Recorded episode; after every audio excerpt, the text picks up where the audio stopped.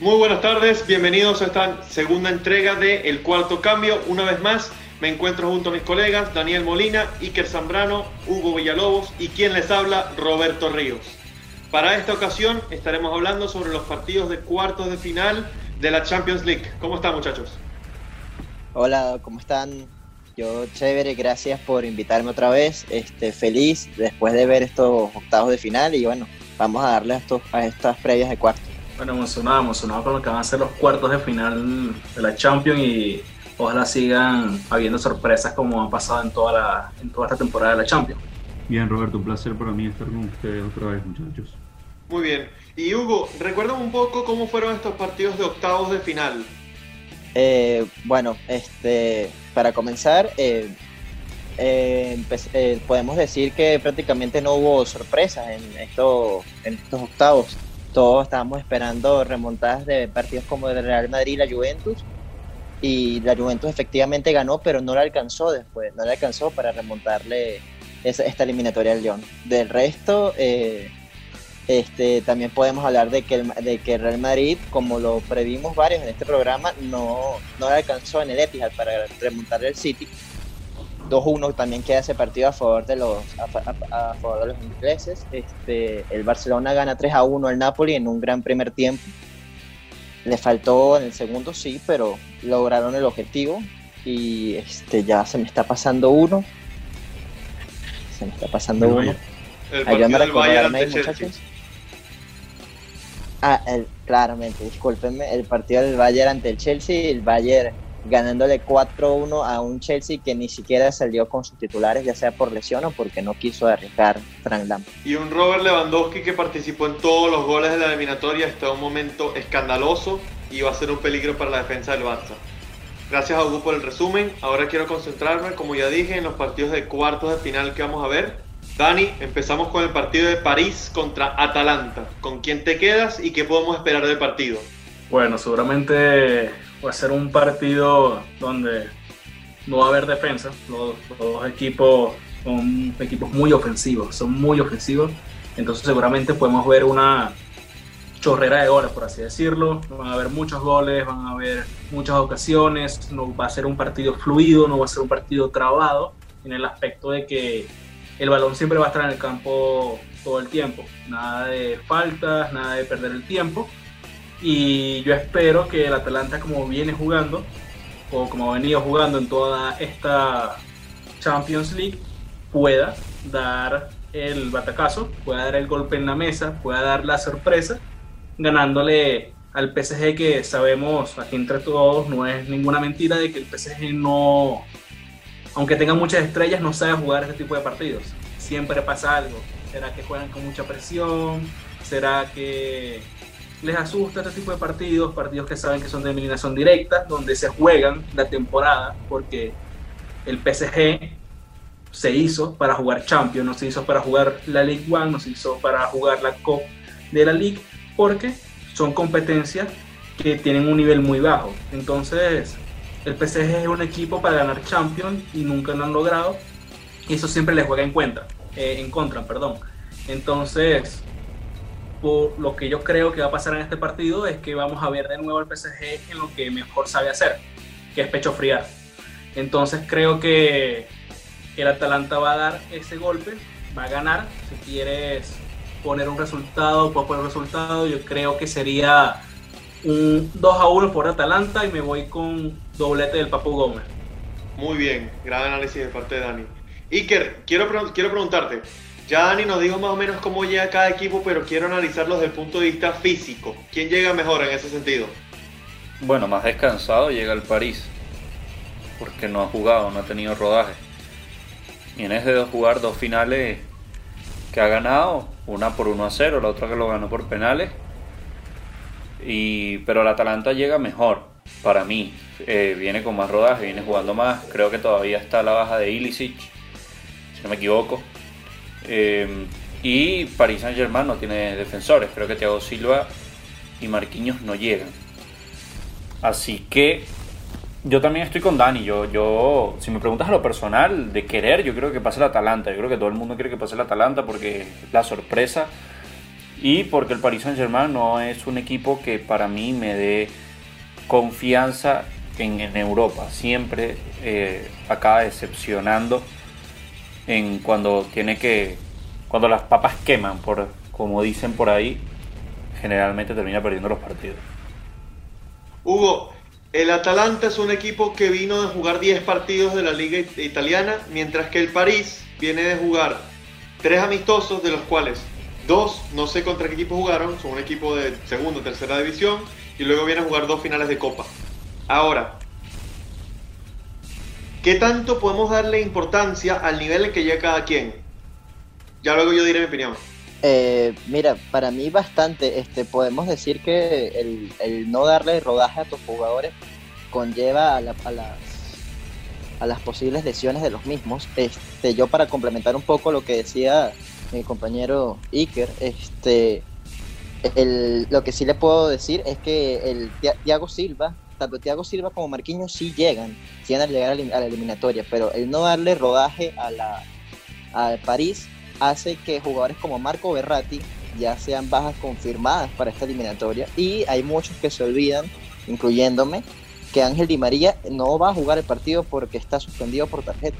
Entonces, este, si le sumamos a eso a las posibles dudas de Kurzawa y de Mbappé, este es un equipo que no llega con rodaje, va a llegar con rotaciones al, partido y yo creo que, si te soy completamente sincero, el París va a tener problemas para, para afianzarse, así sea ta- tanto de forma defensiva, así como jugar correctamente al ataque. Ya están todos los periódicos franceses confirmando que, que tanto Icardi como Neymar serán los que comanden la ofensiva de este equipo ante este difícil Atalanta que, que como bien dices, este es el, equipo que ha tenido mayor rodaje, es el equipo que ha logrado pasar a Champions, es el equipo que nada más tiene, eh, si puedo confirmarte, tiene tres bajas.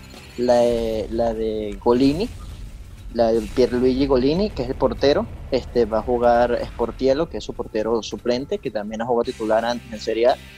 Este, la falta de, de Palomino, que ha estado fuera ya varios partidos, y la, fal- la falta de Ibis, como bien dijo Daniel, si no me equivoco. Entonces, para mí esto, este va a ser un partido donde la continuidad va a pesar. Yo creo que el Atalanta va a dominar el partido. Si, este, si, si, el, si el PSG efectivamente sale sin, sin Mbappé, sin Kurzawa, ya con Berratti de baja y sin Di María. Este, yo creo que el Atalanta va a dominar esa faceta defensiva, pero que el París en las oportunidades que tenga no, no van a ser muy claves para de- de- de decidir la eliminatoria, ya que este equipo no se, no se ha caracterizado en estos partidos de Serie A en defenderse correctamente. Ok. Chicos, creo que hemos hablado bastante del París y yo también quiero hablar un poco de Atalanta. Ambos equipos son equipos que meten muchos goles, pero siento que ambos equipos, de, los dos, quiero decir, ninguno llega tan bien como hace quizás un mes, de pronto tres semanas. ¿Por qué digo esto? Porque Atalanta era el equipo que cuando se reanuda la Serie A, era el equipo que le metía 5, 6, 7 goles a todo el mundo. Yo digo, bueno, vamos a ver qué tal juega el Atalanta, cuando más lo quería ver. Y la primera, la primera impresión que me deja es un empate con Elas Verona. Luego consigue por ahí un, un empate, me parece. Creo que Hugo me lo puede confirmar con el Milan. Luego otro empate con Juventus. Y luego pierde la última fecha con el Inter. Es decir, es un equipo que luego de la baja de Ilicic, que es una baja muy sensible, no ha jugado también.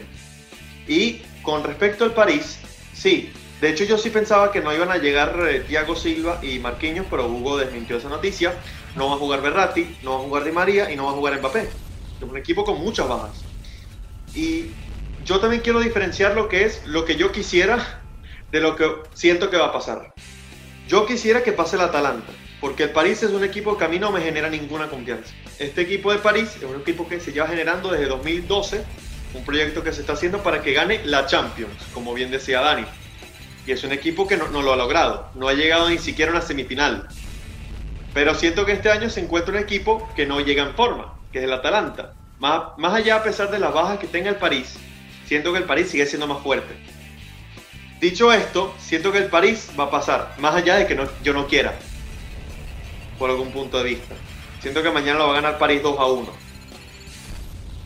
Por ahí veo que Iker quizás tiene algo que agregar. No, yo no, no difiero contigo. Eh, para mí el Atalanta habrá empatado con el Asverona como contaste, pero Milan empezó, vino de, un paro muy bueno. O sea, después del parón el Milan jugó muy bien. Creo que no perdió ningún partido de Serie A, si mal no me equivoco. Hugo me puede confirmar eso, estoy segurísimo. Y perder. No. No ha perdido, no ha perdido. tío. El, Atalanta, más allá que ese, partido contra el Inter al final de la jornada, Y, al final de la serie. y contra el Inter es, es un partido perdible también. Para mí llega mucho mejor el, el, el Atalanta y París no sabía lo de la baja de, de Berratti y de Di María, ya sabía la de Mbappé. Para mí el Atalanta va a ganar. 2 a 0, puedo decir. Última, repito mi predicción, serían 2 a 1 a favor del conjunto parisino. Me imagino que vamos, vamos a ver una dupla, un doble 9 de Icardi con Cavani y Neymar jugando casi como un 10, es lo que puedo imaginar. También hay algo curioso en este equipo de París y es que a Thiago Silva, Cavani y Meunier se vencía el contrato a final de temporada. Dos de estos jugadores deciden renovar y Meunier queda gente libre, decide firmar por el Borussia Dortmund. Dani, recuérdame tu predicción, por favor. Mi predicción es 3 a 2 a 1 a favor del Atalanta y bueno, yo creo que la verdad es que Roberto se está yendo por lo seguro al decir que el París es el que gana. Porque Roberto dice que no, sí tal, a mí no me gusta el PSG, me parece un equipo de confianza, pero igual te estás, te estás yendo con ellos. O sea, me parece que estás yendo un poco a lo seguro porque no sabes las vueltas que puede dar el fútbol. O sea, por- yo lo- con lo que yo vi la temporada pasada con el Ajax, fácilmente el Atalanta lo puede repetir. De igual manera ya veremos qué ocurre el día miércoles, puede pasar cualquier cosa. Y ya pasamos al siguiente partido. Partido del Atlético de Madrid contra el Leipzig. Hugo, yo siento que la baja de Timo Werner va a ser un factor clave en este partido. Siento que el Leipzig no va a ser tan fuerte como si, como si fuera si tuviera subestrella. Sí, este, tienes razón y también te puedo decir que no es la única baja que va a tener el Leipzig. Este, se confirma también que Marcel Savitzer no va a jugar el, el encuentro contra, contra el Atlético de Madrid y en duda está también el, el central Ibrahima Konate, no sé si, si lo, lo llegaste a conocer. Este, por el lado del Atlético de Madrid ya sabemos las dos bajas, las que anunciaron el, la que anunció el club el día de ayer la de Correa y la de Versálico por, por, por coronavirus. Este, yo creo que el Leipzig, a pesar de que tiene estas dos bajas, yo no, no lo descarto como el equipo que el equipo que va a controlar el partido. Eso es lo que pretende el Cholo, comenzar a jugar su estilo desde los cuartos de final, así su rival no esté a todo nivel. Yo creo que el Leipzig va a tener la pelota y el Cholo se la va a dejar. Va a el Atlético de Madrid va a jugar a lo que sabe, va a jugar a su nivel físico y si saca el resultado, yo digo que va a ser 1-0. Yo no veo a un Atlético de Madrid que si bien no perdió ningún partido en, en liga, yo no veo al Atlético de Madrid tan dominante sobre el conjunto alemán como muchos creen. Iker, yo veo un factor que le puede jugar a favor y luego un factor que le puede jugar en contra al Atlético de Madrid en este partido. Al equipo del Cholo es el equipo que no le gusta proponer. A él le gusta enfrentarse a un grande y que ellos luego tengan que responder. Pero en este partido siento que la responsabilidad de proponer y demás buscar el, el arco rival va a ser del Atlético, cosa que al Atlético no le gusta. Y el otro lado, siento que algo que sí le gusta al Cholo y es un partido, un- una eliminatoria partido único. Eso sí le beneficia. ¿Crees que alguna de las dos va a ser decisiva? No, a ver, eh, para mí el, el que sea partido único, yo creo que le, le favorece al Cholo. El Cholo viene de ganar en cuando eliminó al Liverpool, ambos partidos lo ganó, jugando a como sabe jugar el Cholo. Pienso como Hugo, va a ganar 1 a 0. Y, y Leip- Leipzig yo no le veo posibilidades de pasar. Más allá de cómo se, se plantea el partido, que, que uno tome la iniciativa, otro lo tome. Creo que son bajas muy sensibles las de Leipzig. Y el Cholo, si bien juega, si juega su estilo, va a cansar un equipo que ya en sí no está al 100 y que ya no tiene su figura. O por lo menos una no la va a tener disponible que es.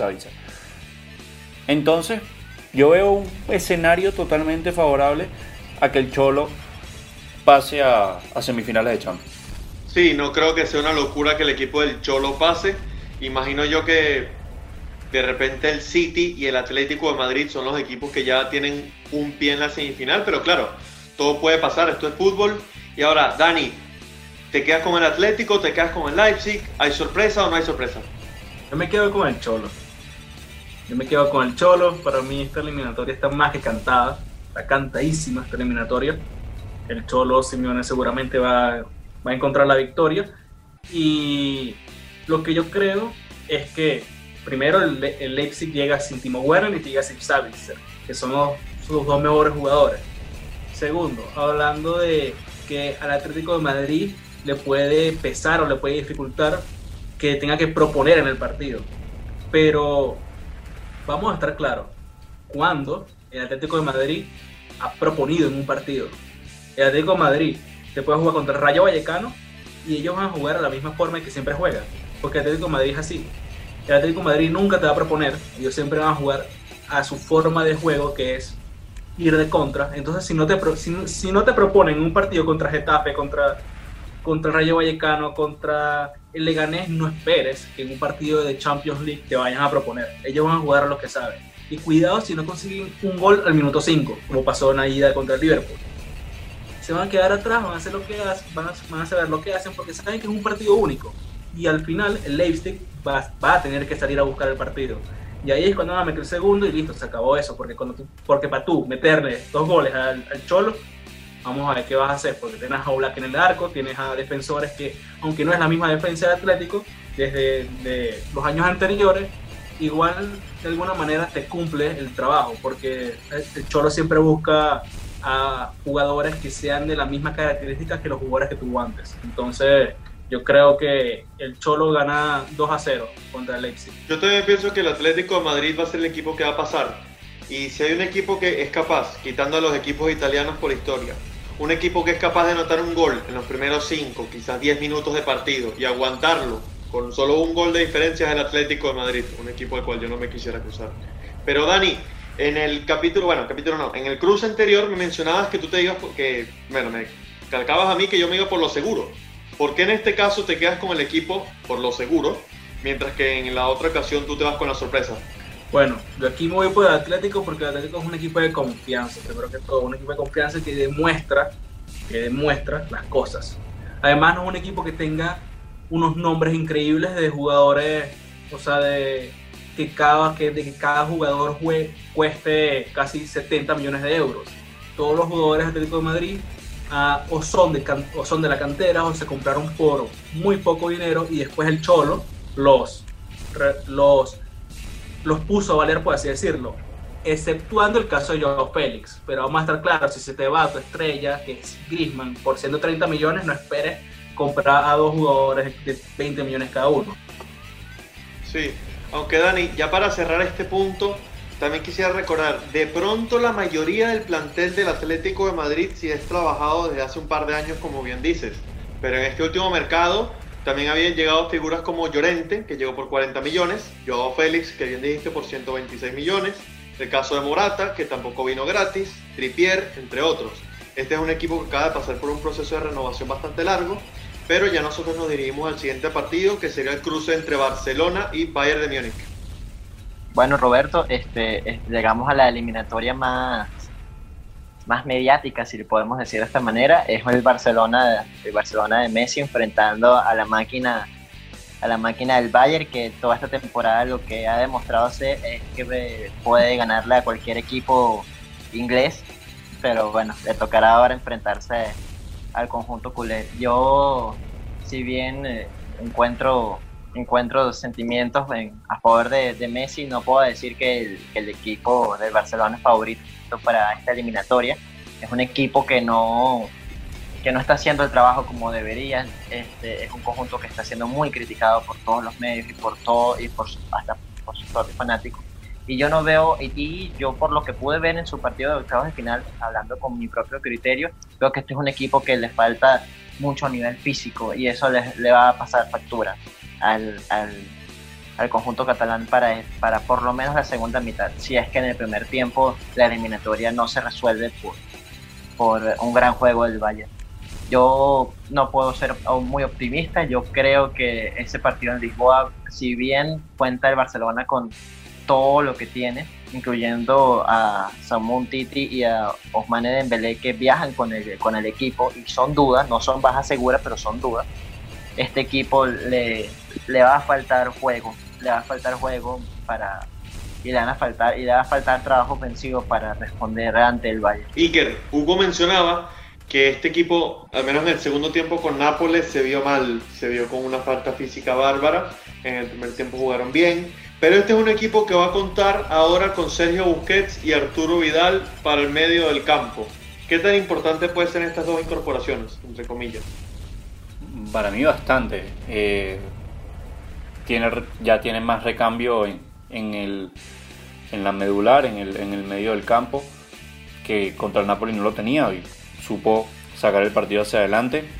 Eh, así que por ese lado yo creo que el Barcelona llega incluso yo creo que un poquito mejor que con Napoli por ese sentido, ¿no? Porque llega con, con casi todos sus jugadores. Y aún así sorprendió en Napoli, Nápoles, perdón, en, ah, jugando contra Nápoles, jugaron en Barcelona pero veo del otro lado un Bayern que, si bien pudo jugar tranquilamente en su partido contra Chelsea, pues lo goleó. Lo goleó 4-1 sin pensar en nada, solo pensando en jugar su partido, con un grandísimo Lewandowski. Si es verdad que a los equipos que tienen a Messi o a Cristiano no hay que darlos por, eh, por muertos, eh, yo veo un, partido más favorable para el Bayern creo que llegan en mejor forma, jugando mejor. Sí. Luego, Dani, Barcelona es un equipo que llega a este, a este partido, vuelve a tener a Arturo Vidal y a Sergio Busquets, pero es un equipo que no convence. Un equipo que jugó bien en la primera parte ante Nápoles, no jugó también en la segunda parte. Por el otro lado tenemos al Bayern. El Bayern es un equipo que rival que ve, rival que aplasta. Eh, ¿Va a ser una goleada este partido? ¿Va a ser una victoria apretada del Bayern? ¿Va a ganar el Barça? Cuéntanos, ¿qué esperas de este partido? Bueno, como tú dijiste, Robert, rival que ve, rival que aplasta. Y chao, chao al Barcelona este viernes en la por la Champions en los cuartos de final. Chaito el Barça, Chaito Messi, Chaito todo listo. Una temporada horrible del Barça. ¿Qué quieres que te diga? El Barça viene jugando mal, le ganan al Napoli quién es el Napoli. Ok, jugaron bien en, la ida, pero el Napoli no es rival para el Barça. Ahora viene contra un Lewandowski que ya tiene más de 50 goles en la temporada. Un equipo que está increíble físicamente. Que a un Chelsea que acaba de terminar la Premier y que venía a tope físicamente, que venía con tiempo de juego, que venía bien, lo aplasta 4 a 1 y le mete 7 a 1 en un global. Por Dios. Y después viene el Barça, un Barça que pierde una liga y el técnico le dice, no, una semana de vacaciones. Y después se quejan de que están de que tienen un físico horrible en el segundo tiempo en, el segundo tiempo en los octavos de final. Y es por eso. Perdiste una liga y te vas a una semana a, a una isla a descansar. ¿De qué? Debes estar preparándote para Champions que después que te puede tocar el Bayern puede tocar el Bayern y van a sufrir. Van a sufrir. Primero no juegan en el Camp Nou, juegan en un territorio neutro, es decir, de visitante. Al Barça no le gusta visitante, porque te puedo recordar a Roma, te puedo recordar a Anfield, te puedo recordar todos esos escenarios, que seguramente, como sabemos, lo, como sabemos van a decir algo en el vestuario antes de salir al campo como lo hicieron en Anfield. Entonces, para mí, hasta aquí se terminó a la ruta del Barça en la Champions. El Bayern es completamente, completamente superior en todos los aspectos posibles del campo, defensa, medio campo, delantero, portero. Bueno, portero tenía tres es ¿verdad? Pero anímico, mental, todo está superior al Bayern. Y para mí lo que fue la victoria contra el Napoli no fue más que una victoria que era clara. Era una, era una victoria clara. El favorito era el Barça. O sea, nadie o sea, aunque yo dije que para mí pasaba el Napoli, vamos a estar claros que si pasaba el Napoli era un, desastre para el Barça. Lo normal era que pasara el Barça. Entonces no me vengan a decir que no, que jugamos bien y tal, X y Y, ahora sí, ahora vamos contra el Bayern. van contra Bayern y van a perder, los van a aplastar. Vamos a estar claros, chao Setién, chao todos, los quitamos esa farsa, tienen que quedarse como el verde y morir como el verde. Pero bueno, quisieron cambiar, quisieron cambiar en enero, chao Liga y ahora chao Champions y bueno, vamos a ver qué pasa. Tienen suerte, tienen suerte, tienen suerte de quitar el balón de oro esta temporada, porque si no, bueno, vamos a ver qué pasa. Pero eso es lo que yo digo. A de una forma muy sencilla y yo no lo veo de una forma tan sencilla. El Barcelona es un equipo que a nivel individual sí cuenta con varias figuras como lo son Messi, De Jong jugó un partidazo hace poco, lo tiene a Ter Stegen y Semedo jugó este último partido también estuvo bastante bien.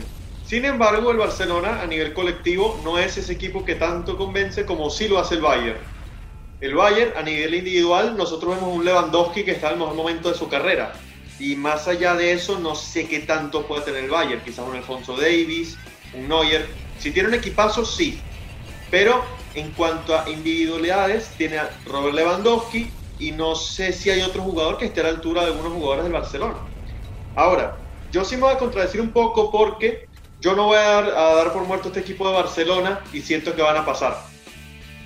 Porque este Barcelona es un equipo que ya conoce lo que es estar en, Champions League y es un equipo que lleva 13 años consecutivos llegando a cuartos de final de Champions. Una cosa que no es fácil para ninguno. Un Barcelona que lo tiene Leo Messi, un tipo que tiene 6 balones de oro y que con una noche inspirada puede destrozar a cualquier defensa.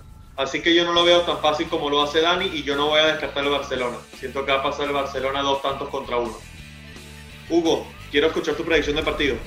Bueno, este, antes de darte mi predicción del partido, este, yo te, yo, yo quería, no quería estar a, favor de, Daniel para, bajo ningún concepto, pero este, sí, sí quiero complementar algunos nombres de este equipo. Este equipo es un equipo que ya muchos saben que, que Coutinho juega, juega con el Bayern, pero si supiesen que no es titular, que este equipo juega con jugadores como Nabri, que estuvo encendido eh, antes del parón. Este, no jugó bien, sí, eh, no, jugó, no jugó bien el partido ante el Chelsea, pero eso no lo descarta como gran futbolista. Tiene al reconocido Tomás Müller, tiene a Perisic, tiene a otro conocido para el Barcelona como Thiago Alcántara y León Goretzka, que son los que, son los que mueven los hilos del mediocampo. Este, tiene a Joshua Kimmich, que para mí es uno de los laterales mediocampistas más, más completos que existe después de Alexander Arnold. Este, para, a mí me encanta, a mí me encanta este equipo, si bien no es el que mete, no era el equipo que tenía a, a Ribery, a Robin, que le, tiene a Lava, tiene a Lava también de central, si bien no es el equipo que tenía a, a Robin, a Robin, a Robin y a, y a Ribery en el, en el, en el campo, sí es un equipo que, que a, mí, a mí me asusta. Yo, yo sí quiero, yo sí quiero que, que pase el Barcelona pero va a estar muy difícil, van a sufrir bastante en ese segundo tiempo. Y como tú bien acabas de decir, yo, yo confío en Messi, pero ah, yo doy un yo doy un 2 a 1 a favor del Bayern. Un 2 a 1 a favor del Bayern y, y lamentablemente es la segunda vez que apuesto en contra del Barcelona en esta. Confiaron también en Messi en, en Roma y en Anfield, ¿no? Iker, No, claro. ya para claro, cerrar este partido, sabemos- ¿quieres sabemos fue lo que más tu pasó. opinión, Iker? Sabemos qué fue lo que pasó. No, y para mí, para mí este, el, para mí pasa el Bayern. Yo creo que con una diferencia de dos goles, tal vez 3 a 1. No, no, no, no desconfío de que el Barça pueda meter algún gol, pero es que los nombres que tiene el Bayern Múnich es, tú decías que no tenía mucha individualidad, pero, pero lo que decía Hugo, yo creo que, que el Barcelona le puede ganar en algún aspecto, tal vez defensivo con Lenglet y Piqué, porque yo no veo un Boateng, un Schule que sean más que ellos dos. Los, y inclusive creo que están en la misma línea de calidad y todo, pero cuando me empiezas a hablar de Alaba, cuando me empiezas a hablar de Alfonso Davis, cuando me empiezas a hablar de Kimmich, eh, Goretzka, todos esos jugadores, yo digo, ¿qué máquina tiene el Bayern para, para competir y para, y para ganar el partido? Para mí a ganar el Bayern Múnich eh, 3 a 1. Y bueno, eh, es lo que yo quiero y lo que yo pienso por, por actualidad. Pero como te dije al principio de mi, de mi ponencia con este, con este encuentro, cu- cuidado con los equipos que tienen a Messi y con los que tienen a Cristiano. Sí, Ya de última quiero añadir un comentario y es el siguiente. Otro punto que tiene a favor, o mejor dicho, otro punto que tiene en contra el Barcelona es la directiva. Una directiva que prestó a Coutinho, ahora lo enfrenta y quién sabe si Coutinho termina anotando el gol que termina sacando el cuadro blaugrana de esta Champions. Son cosas que todo... Este, este deporte puede pasar cualquier cosa, me quiero referir. Bueno, puede marcar 4 a 0. ¿Quién sabe? o quizás marcan autogol. No sé saber. Bueno, empiezo con Hugo ahora. Nos queda nada más un partido por analizar y es el partido del Manchester City contra el Lyon. ¿Es un partido que ya está definido o habrá sorpresa?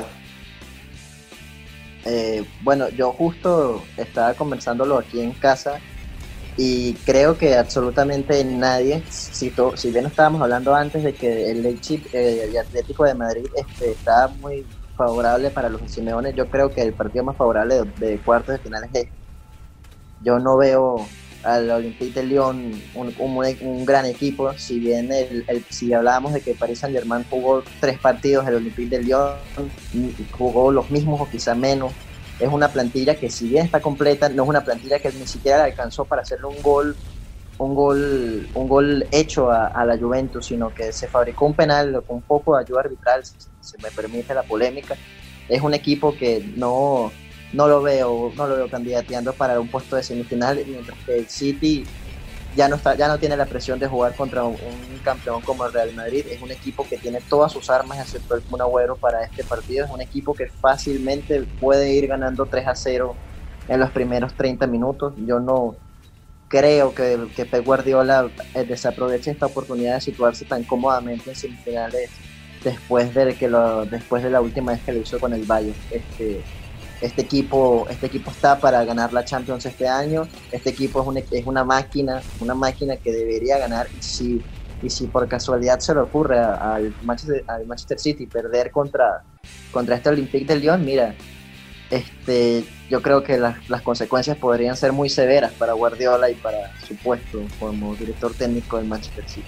Dani, con ciertas diferencias, yo siento que el equipo de París y el Manchester City son más o menos lo mismo. Como te dije, yo confío más en el proyecto del Manchester City, pero siento que a este equipo le faltaba un golpe de autoridad y creo que lo acaba de dar sacando de la, de la competición al Real Madrid. ¿Tú crees que este equipo del City ahora sí es un serio candidato o será otro año en donde solo llega a cuartos de final o si acaso semifinal? Bueno, ah, no hay que negar que el City es mucho más competitivo que el PSG. Eso no lo podemos negar. Primero está en la Premier League, la ha ganado varias veces. Pero también vamos a hay que tener claro de que el City creo que no llega a semifinales luego de Manuel Pellegrini, cuando, cuando estuvo, que pierde contra el Madrid, creo, 1 a 0 en el global. Eh, se murió el año, creo que en 2014 o 2015. De, después de eso no ha podido llegar de nuevo a semifinal en la Champions, entonces sí se le, sí se le puede comparar un poco con el PSG. Ahora bien, ah, es otro equipo, claramente no tienen un estilo de juego muy, muy estricto, fluido, saben jugar, se conocen, pero también hay que saber que aunque hayan eliminado al Madrid, hay que ver cómo fueron los goles, primero que todo, y cómo fue el contexto del partido. En la ida, el Madrid iba dominando el partido, estaba ganando 1-0 arriba, luego pasa el gol de Gabriel Jesús, que es por una jugada, pero luego es un penal. Y en la vuelta fueron dos errores de Barán, que el que no haga esos goles se puede retirar del fútbol, así, así de fácil. Entonces no es que fue un claro dominante del partido, por así decirlo, o no como nosotros queremos que el City domine un partido. Fue un partido donde si no corrían, no ocurrían esos errores de Barán, cambiaba completamente el panorama. Entonces, teniendo el VAR en la Champions, sabiendo que te pueden cantar un penal en el minuto 5 del partido, como pasó con, con la Juventus, que ya el minuto 6 y 1 a 0 por un penal, todo puede, todo puede pasar, todo puede pasar. Me parece bastante osado de tu parte hablar sobre una victoria del Lyon, pero claro, es algo que todo puede pasar en este deporte. Iker, me quedo con algo que decía Dani y es lo siguiente. Él dice que de los cuatro goles del City, dos son tras el error de Barán y uno es por un penal. Vamos, yo también quiero mencionar parte del mérito para el Manchester City, porque sí, hay un error y el City luego va y lo aprovecha. Entonces también hay que darle mérito al City, Iker. Sí, para mí el... el, a ver, eh, son, son errores que pasan en el fútbol, ¿no? Pero cuando tú pierdes un partido, ¿verdad? Es porque tu rival, no sé si jugó mejor, pero funcionó más que tú. Te ganó en algún aspecto. Y el Madrid, si bien mete gol, eh, que lo- el descuento lo hace en Benzema, tiene que meter los otros, los otros dos, porque al meter 2 a 0 el City tenía que hacer 3, ¿no? Si no me equivoco. Entonces, para mí el, el City fue superior. En la ida nosotros, el Madrid, fue empezamos empezó ganando, pero luego nos terminan dando vuelta el partido. Entonces, para mí el City fue superior, más no apabulló, aplastó al Madrid, no, pero sí fue superior. Mérito para los del City haber pasado. El Madrid no dio, no dio la altura y sobre todo por y yo más en lo, o sea, más que los errores de Barán, uno hay que ver, yo, o sea, yo veo más allá y es también los cambios que hace Zidane como para poder darle la vuelta. Mete jugadores que no tenía que meter. ¿Por qué mete a Jovic? ¿Por qué lo mete a Lucas Vázquez? ¿Por qué lo deja sentado a Isco? ¿Por qué lo deja sentado a Vinicius? ¿Por qué Hazard entra? No, no tanto como entra de titular, porque tiene lógica, pero ¿por qué lo saca tarde? ¿Ok? Hay que también decir eso. O sea, Barán, yo creo que también se le puso un peso encima porque todos pensamos que él iba a ser el Ramos del partido y terminó siendo el militado que también todos pensábamos. Y militado hizo su tarea.